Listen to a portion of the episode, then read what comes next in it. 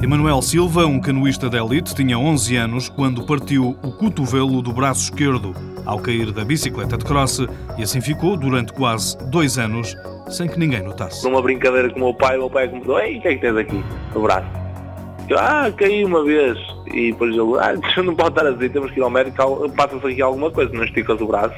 E então andava sempre com o braço um bocado fletido para não ter dor. Ficou com um braço mais curto que outro mas isso não impediu Emanuel Silva de se tornar num dos melhores de sempre na canoagem portuguesa. Iniciou-se no Clube Náutico de Fão, natural de Braga, optou por um clube ali perto, o Náutico de Prado, que representa ainda hoje, treinado por José Sousa.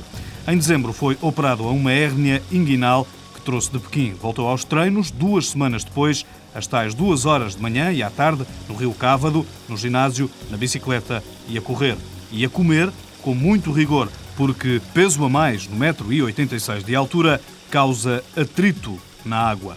Vive da canoagem e acautela o futuro estudando enfermagem na Universidade do Minho. Não precisa de luxos, apenas dar uma vida confortável à família. A filha, Lara, tem agora dois anos.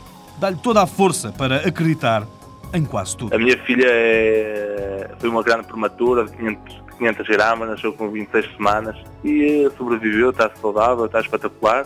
Por isso mesmo, tudo é possível na vida. Admirador de Lance Armstrong, tem razões para colocar a fasquia bem alta. Gostava de ser campeão do mundo e campeão, campeão olímpico, é por isso que eu treino. Emanuel Silva, 23 anos, canoísta profissional, semifinalista nas Olimpíadas de Pequim, sétimo classificado nos Jogos Olímpicos de Atenas, bicampeão da Europa Sub-23, tudo isto em K1 1000 metros e ainda campeão do mundo júnior em K1 500 metros.